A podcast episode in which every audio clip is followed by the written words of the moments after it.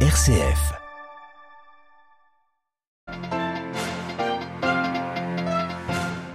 Je partirai pour la République démocratique du Congo et la République du Soudan du Sud. Dans un tweet, le pape François salue les chers peuples qui l'attendent, demande à chacun de prier pour ce 40e voyage apostolique. Dans ce journal, nous enverrons les enjeux avec le nom sans poste à Kinshasa, le patron du Haut Commissariat pour les réfugiés des Nations Unies. Vous entendrez aussi la joie de vendeuse de pagne à l'approche de la messe avec François. Et puis, autre sujet à la une, la visite du secrétaire d'État américain au Proche-Orient en plein regain de violence et cet attentat présumé dans une mosquée du nord-ouest du Pakistan Pakistan, bilan au moins 47 morts. Radio Vatican, le journal, Marie Duhamel. Bonsoir à tous. Décollage imminent pour le pape François. Nous sommes à la veille de son 40e voyage apostolique. Euh, François de retour sur le continent africain avec une première étape en République démocratique du Congo, à Kinshasa où il est attendu en début d'après-midi. Demain, François vient consoler des victimes des violences venues de l'Est, encourager les jeunes à bâtir la paix, mais aussi le clergé et les politiques. Monseigneur Ettore Balastrero, le nonce apostolique en RDC, revient sur le message que le pape vient remettre au peuple congolais. C'est à donner de l'espace à Dieu dans leur propre vie, c'est-à-dire à vivre avec cohérence leur foi. N'avoir pas une dichotomie entre la foi, ce que nous croyons et la manière comme nous vivons. Sera aussi un message, je dirais, aux Congolais de vivre à l'auteur de leur foi catholique. Donc, à être avant tout missionnaire. On ne peut pas tomber dans le paradoxe de n'être pas missionnaire dans un pays qui est un pays soi-disant de, mission. Ça, c'est le message à l'Église. Après, il y a un message à tous les Congolais. Avant tout, le changement est dans votre main. Vous ne pouvez pas déléguer le changement. Et regardez l'avenir plutôt qu'au passé. Chercher de construire sous la réconciliation, c'est réconcilier, c'est construire le futur, l'avenir ensemble avec les autres, pas les uns contre les autres. Interrogé par Xavier Sartre, le nonce apostolique en RDC. 37 ans après la visite de Jean-Paul II, c'est un accueil en grande pompe qui est réservé au pape François. Dans le premier pays catholique d'Afrique, sur place, tout le monde se prépare. Le reportage de Paul Lorgerie auprès des vendeuses de pagne de Kinshasa. Dodo et Ange n'en reviennent pas. Dans leur petite échoppe du marché de Beach, au bord du fleuve Congo, les deux commerçantes spécialisées dans la vente de pagne ont épuisé tout le stock de tissus à l'effigie du pape. Les pagnes de pape, on avait ici beaucoup, mais tout c'est fini presque. Tout le stock est fini. Et en raison de la forte demande, les prix ont décollé, comme l'explique Dodo. Et c'était commencé à 25 dollars. Pour le moment, on a venu même à 40 dollars. Ce qui leur permettra d'aller à la messe de mercredi à l'aéroport de Ndolo, où près d'un million de personnes sont attendues. Nous serons tous là-bas très tôt matin. Donc il faut arriver là-bas même à 4h30 puisqu'il y aura beaucoup de monde pour bien voir les papes. Quand il descend, il bénit les pays, donc tu dois être là.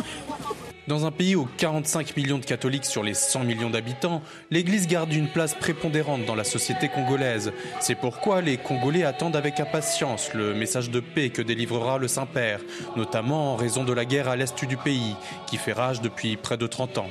Paul Lorgerie à Kinshasa pour Radio Vatican. Grâce à la vente des les vendeuses vont pouvoir fermer boutique jeudi pour voir le pape. Précisons qu'aucun billet n'est nécessaire pour la messe à l'aéroport de Ndolo. La célébration eucharistique aura lieu donc mercredi, un grand moment de rencontre avec les fidèles congolais. Au lendemain de son adresse aux autorités et membres de la société civile mercredi, le pape échangera aussi avec des déplacés de l'Est, une zone où des groupes armés sèment la terreur. Le haut commissaire des Nations Unies pour les réfugiés, l'italien Filippo Grandi, se félicite que le pape sensibilise le plus grand nombre sur ce conflit souvent négligé, comme l'est d'ailleurs celui au Soudan du Sud, deuxième étape du voyage de François un premier but de ce voyage, c'est de rappeler au monde qu'il n'y a pas que l'Ukraine. Donc, euh, encourager aussi de la part du pape euh, les processus de paix qui se déroulent autour de ces deux conflits, mais qui souvent euh, traînent sans énergie, sans soutien international. Et puis, bien sûr, rappeler au monde qu'il y a une dimension réfugiée, une dimension déplacement qui est gigantesque et qui souvent devient un élément de conflit. Donc, il n'y a pas seulement l'impact sur les civils qui est cruel, particulièrement à l'est du Congo, sur les femmes. Mais il y a aussi cet élément euh, presque contraire. Le, le, le, déplacement devient un facteur, nous le voyons entre le Rwanda et le Congo, de tension régionale qui doit aussi être adressée. Mais nous connaissons bien le pape François, sa franchise, son sens profond de l'humanité. Je pense que ça sera des directions importantes. On compte sur lui pour nous aider à travailler sur ces dossiers difficiles. Notre travail est aussi, notamment pour les réfugiés sud-soudanais, avec les États de la région pour essayer de trouver des solutions. Mais pour ces solutions-là, il nous faut un minimum de à l'intérieur du pays pour pouvoir faire des investissements pour que les gens puissent rentrer et non seulement rentrer, mais rester. Le commissaire des Nations Unies aux réfugiés, l'italien Filippo Grandi, interrogé par Delphine Allaire à l'issue de son audience avec le pape François ce matin au Vatican, un entretien retrouvé sur notre site internet. Cet après-midi, le pape s'est rendu, comme le veut la tradition maintenant, à Sainte-Marie Majeure pour confier son voyage apostolique à la Vierge Marie. Demain, son avion décollera aux alentours de 8 heures, un vol de près de 7 heures jusqu'à Kinshasa. Et d'ici là, eh bien, n'hésitez pas à vous rendre sur notre page internet vaticanews.va. Vous y retrouverez de nombreux détails sur ce déplacement, sur l'enjeu de ce voyage, des reportages aussi sur l'action de l'Église auprès de la population en RDC. Des tireurs d'élite sur les toits d'Islamabad, le Pakistan placé sous alerte après l'explosion d'une mosquée à Peshawar. Ce matin, un attentat présumé en pleine heure de la prière. Le bilan est lourd, au moins 47 morts, 150 blessés, des policiers essentiellement. Le lieu de culte se trouvait en effet à l'intérieur du quartier général des forces de l'ordre de la ville. Peshawar se trouve à 50 km de la frontière avec l'Afghanistan.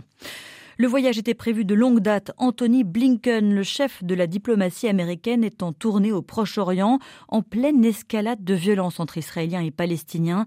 Après un entretien en tête-à-tête avec le Premier ministre israélien, le secrétaire d'État américain appelle à des mesures urgentes pour un retour au calme, ce qu'il avait déjà fait dès son arrivée sur le tarmac à la mi-journée. La correspondance d'Ariane Ménage. Oui, dès son arrivée sur le tarmac de l'aéroport Ben Gurion à la mi-journée, Anthony Blinken a évoqué les violences des derniers jours et appelé Israéliens et Palestiniens à la désescalade.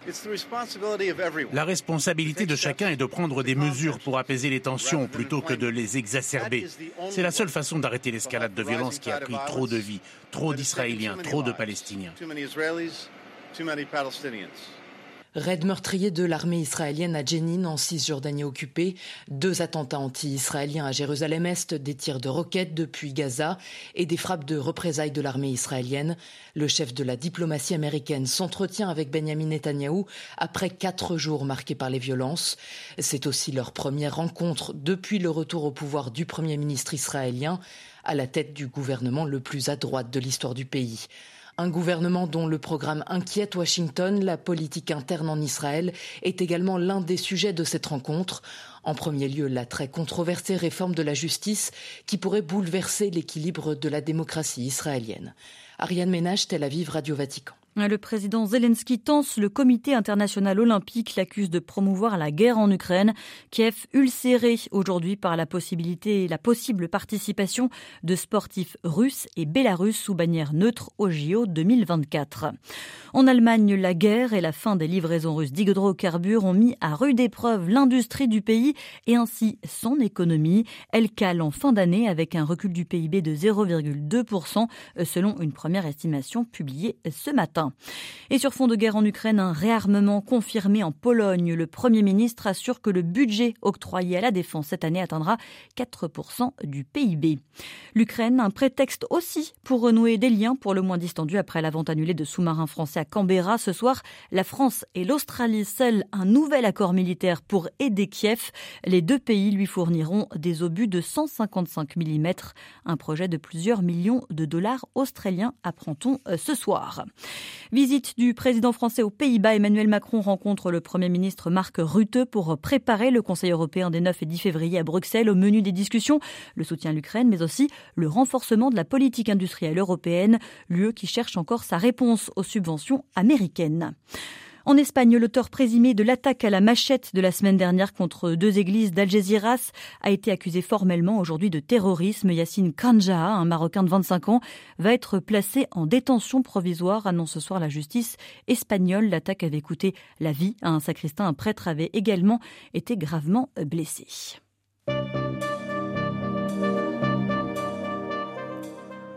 Voilà, c'est la fin de ce journal. Merci de l'avoir suivi. Merci de votre fidélité aux ondes de Radio Vatican. L'actualité du monde, de l'Église dans le monde et bien sûr du pape François avec ce voyage tant attendu en RDC et au Soudan du Sud. Eh bien, tout cela revient demain matin à 8h30. Vous serez en compagnie de Xavier Sartre. Je vous souhaite quant à moi une excellente soirée.